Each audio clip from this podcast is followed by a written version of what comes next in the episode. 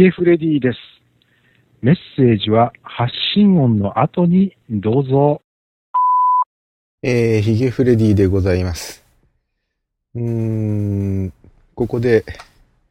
何かを喋って本題に入るという、えー形をいつもとっておりますね。季節ネタであったりとか、えー、思っていることとか。まあこれはあの、落語で言いますところの枕というやつですね。えー本筋のお話に入る導入部として、落語の世界とお客さんの、えそれまで引きずってきた日常生活との接着剤になるような、部分のことを枕というわけですね。えーまあ、いきなり本題に入るんではなくて、こう、スルッと、いかにスルッと何気なくお話の中に入っていけるかと、えーいう部分でございまして。今回ばかりはちょっと枕の部分に何を喋ればいいのかが思いつかなかったもんですから、えーここは一つ枕の話でもしましょうと。いや、そのあのー夜寝るときに頭の下に飼う枕のお話ですが、枕というのは難しいもんですね。まあ中には、私は枕使いませんよと。枕があると眠れませんとか。えーうつ伏せじゃないと眠れないので、枕があると首がへし折れそうになりますなと。えーまあそんな方もいらっしゃると思いますが。えー僕は、とりあえず枕は買って寝ます。でもまあ起きた時に枕を飼っているかというと、ほとんど飼っておりませんで、何のためにあるんだろうという気もしないでもないんですが、えー枕が高すぎたり低すぎたり柔らかすぎたり硬すぎたり、えーそんなことで、えー寝つきが悪いなと。どうも、起きた時に疲れているような気がするというようなこともあったりするわけでございまして。今朝なんかも、まあ今朝といっても起きたのはお昼過ぎですから、えー今朝なんて言えたもんじゃないんですが、えーいつまで寝てるんだという話ですね。えー今朝なんかもですね、起きましたら全身筋肉痛と。今でも筋肉痛でございまして。えー、臀部、えー太もも、えー肩のあたり。なんか筋肉痛で、これは寝ている間に何をしたんだろうと。もしや無遊病のようにどっかを徘徊しているのではないかというようなことも考えるわけですが、えー枕が体に合っておりませんと、うん、朝目覚めた時にどうも首が痛いなとか、えー熟睡できていなかったような気がするなんてなことにもなりかねませんで、えーちょっとこう滑舌が怪しいところなんかが、えーご愛嬌と。いうことで、えーやたら今回の枕は、えー枕の話で、えー伸ばしてしまっておりまして申し訳ないなということでございますが、まあその辺は適当に直近直近、直近だと。えー講座に上がっている落語家は後から編集するということはできませんが、えーまあこういったあ録音物の場合には、あ自由自在にハサミを入れて、うまく喋れてないところなどは、つまんでつまんで、あたかも流暢に喋っているような。まあ、えー私の場合には、えーつまみきれないろくでなしみたいな部分がいっぱいありますので、えー流暢に喋れているようには、まあ最終的にはなってないことが多いんですが、えー何の話でしたかね。えー枕の話ですね。枕というのは、えーできるだけ、えー自分の体に合ったものを使いたい。で、まあ、枕売り場などに行きますと、最近ではいろんなあレクチャーが、あー能書きが書いてあったりしまして、えー首の形状がこうだから枕の形もこうで、枕の高さはあなたの場合にはこのぐらいがよろしいかと存じますというような、えーポップがああったりですね。気の利いたお店ですと、ベッドが用意してありまして、その上に枕が置いてあって、えーどうぞここでお試しくださいなどというような、売り方をしているお店もあったりしますが。こればっかりはその、その場で頭を乗せてみて、ああ、いいような気がするみたいな、えー、ことで、うまくいくものでもございませんで、一晩寝てみてどうなのよということが問題であります。まあ、もっと言えば一晩では鍋で、えー、1ヶ月、半年、1年と使った時にどうなのよと。これなら大丈夫とお客さんに思わせてくれるような、あもう少し工夫ができないものかなということを、まあ、日夜考えておったりするわけで。えー、まあ結局朝起きた時には枕をかってないわけですから、あ意味ないじゃんという気もしないでもないんですが、あそうですね。えー、今回の枕ちょっと長すぎました。えー、そんなわけで皆様からいただきました留守電メッセージをご紹介する番組留守フレディの時間がやってまいりました。えー、今回は一本の留守電がと、とえー、カニカミでございます。ここは直近直近しづらい部分でございました。えー、今回は一本の留守電が届いておりますので、まずはそちらをお聞きください。あ、シンバです。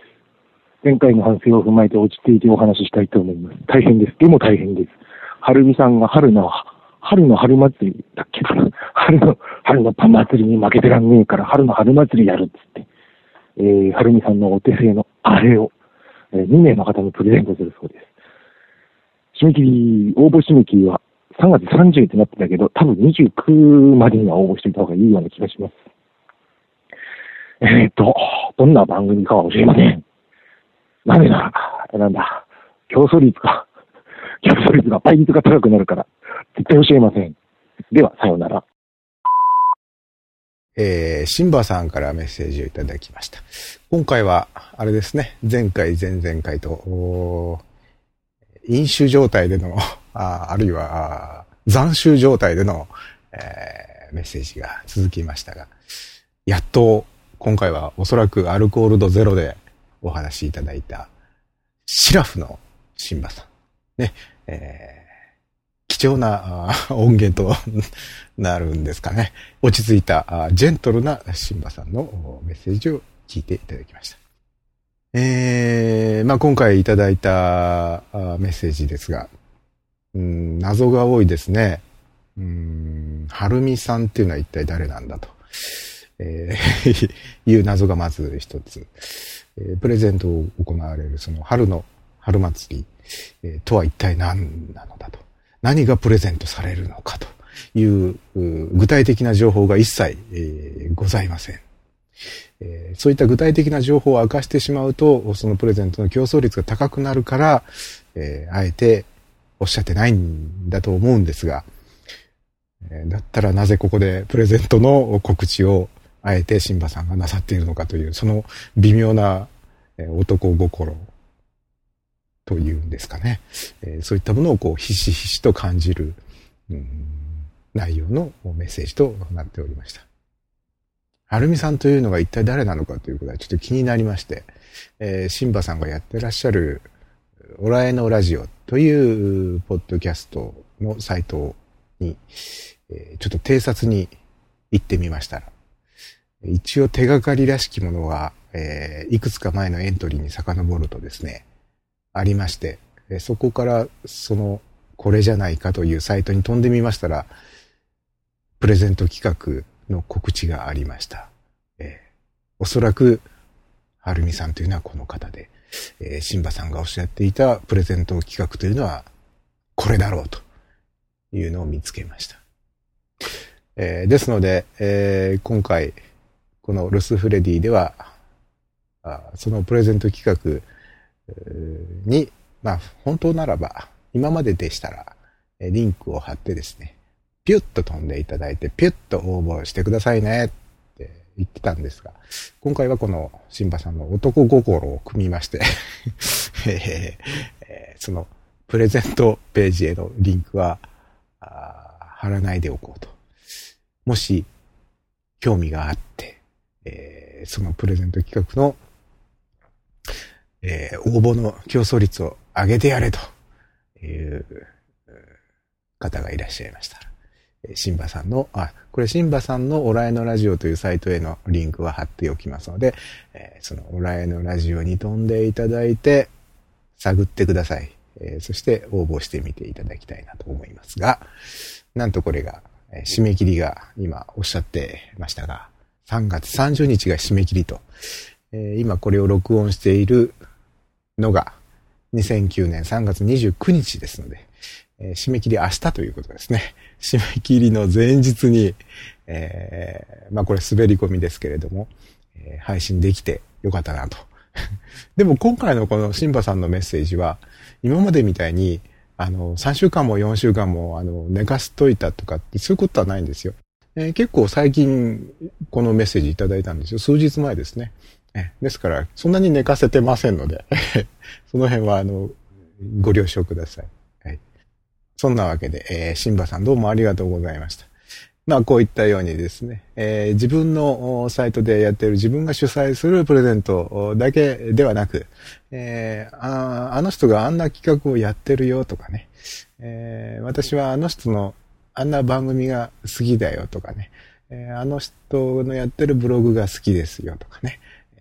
おすすめレコメンドみたいな、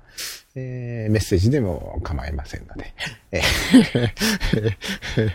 えー、じゃんじゃんバリバリ、え、メッセージをいただければ幸いということでございまして、え、まあ、あの、いつも言っておりますように、え、いただいたメッセージは、えー、大切に大切に寝かせてから 配信するようにしておりますので、締め切りがすごく迫っているような告知の場合には、もしかしたらその締め切り後の配信になってしまうかもしれませんが、その辺一つご了承いただければと思っております。えー、ルスフレディでは皆様からの留守電メッセージを応募じゃなくてご紹介はするんですけど、募集しております。えー、えー、っとですね。あ、今あの、フレディオのサイトを開いてですね、えー、留守電はこちらまでというえ ID と電話番号の確認をしようと思いましたら、え、私が使っております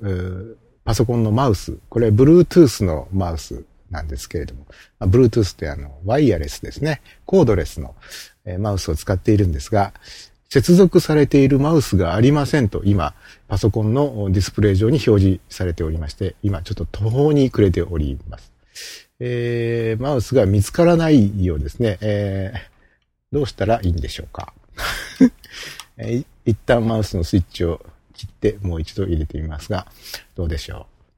う。えー、とんでもないドキュメンタリーが今始まっておりますが、えー、まあ、しょうがないということで えー、記憶を頼りに今、えー、お送りします。ええー、お電話、携帯電話からは、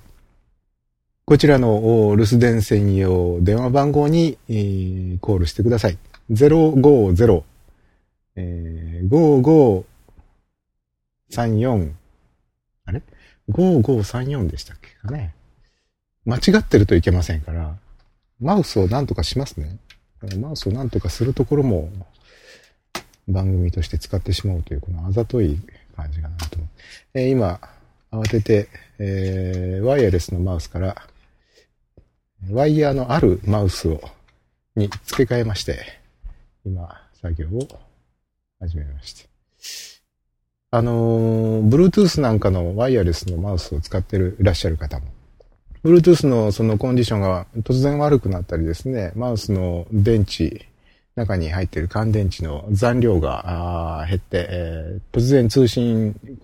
が切れたりすることがありますんで、えー、ワイヤレスのマウスをお使いの方はワイヤレスだけに頼っていると思わぬところに落とし穴がありまして、えー、いざとなるとこのコードのついた昔ながらのマウスが、役に立つというか、これがないとどうしようもなくなるということがありますので、お気をつけください。まあそんなことはいいんですけどね。えー、大抵、あの、乾電池の残量が減っていきますとですね、えー、少なくなってきましたよっていう注意が出るんですよね。それを無視して使い続けてるとこういうことになったりするわけです。えーえー、お待たせしました。えー、お電話、携帯電話からは、あこちらですね。あ、間違ってた、さっきの。5534って言いましたけど、5539でしたね。5534は昔の電話番号でした。えお電話、携帯電話からこちらの留守電専用電話番号にお願いします。050-5539-8623 050-5539ハロー23までよろしくお願いします。えースカイプをお使いの方はこちらの留守電専用スカイプ ID までコールしてください。F-R-E-D-I-O-O-O フレディ OOO 今回ちょっとテンション低めでお送りしました。えーまでじゃんじゃんバリバリよろしくお願いいたしますと。えーではまた次回お会いしましょう。さよなら。